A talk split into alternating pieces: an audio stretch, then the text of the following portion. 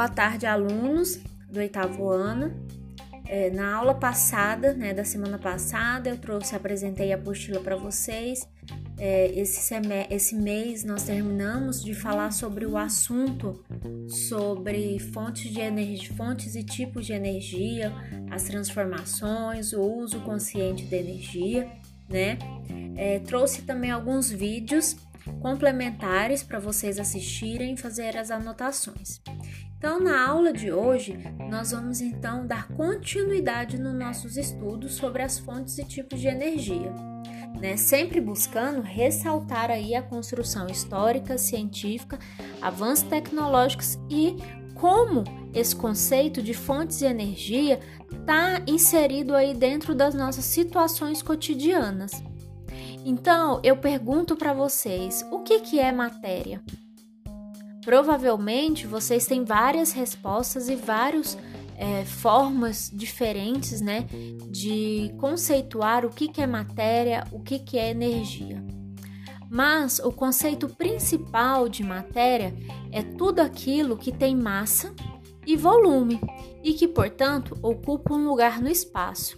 Então, por exemplo, a mesa, onde você provavelmente está sentado agora, ela tem massa né? Uma massa feita de madeira, é, um volume, e ela está ocupando um lugar no espaço, no espaço da sua casa, né? É, uma casa pode ser considerada uma matéria, porque ela também tem massa, ela tem volume, ela também está ocupando um lugar no espaço.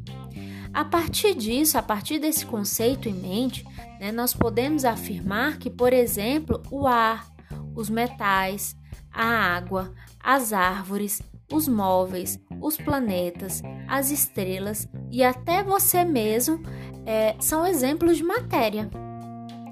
Já os sentimentos, como amor, bondade, alegria, ciúmes, raiva e assim por diante, não são considerados matéria.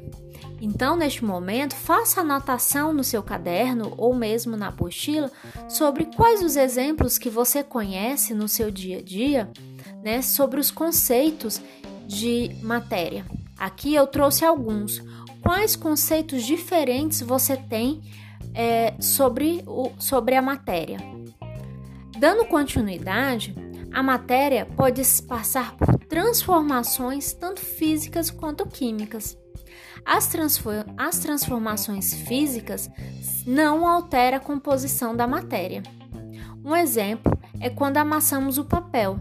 Ele continua sendo papel, apenas a sua forma mudou.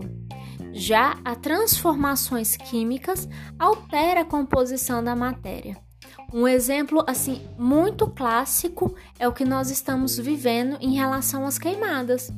Então, o fogo ao entrar em contato com o material, é, com a matéria seca das árvores, das gramas, por exemplo, né, ele realiza uma transformação química no ato de queimar. E assim, aquela matéria, ela deixa de ser uma matéria, por exemplo, uma árvore, né, e é, passa a ser então é, apenas é, átomos daquele material, que são as cinzas, né? E esses átomos do material, eles estavam ligados um ao outro e tinham uma forma, né? Eles, tro eles estavam no lugar e formavam aí é, aquele composto de uma aquela árvore, vamos assim falar, de uma forma geral. E aqui eu trouxe, por exemplo, mais um exemplo relacionado às queimadas, quando você queima o papel. Né? Não está muito diferente do que a gente está vendo aí, o que está acontecendo na nossa região. Vira apenas cinzas. Então, para que essas transformações elas também ocorram, ocorram, é necessário que se ganhe ou perca a energia.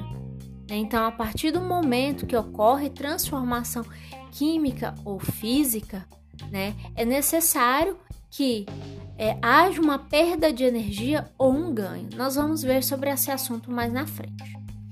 Desde os tempos mais antigos, o ser humano sempre utilizou fontes de energia. Né? Na apostila de agosto, a gente já viu aí sobre as fontes de energia.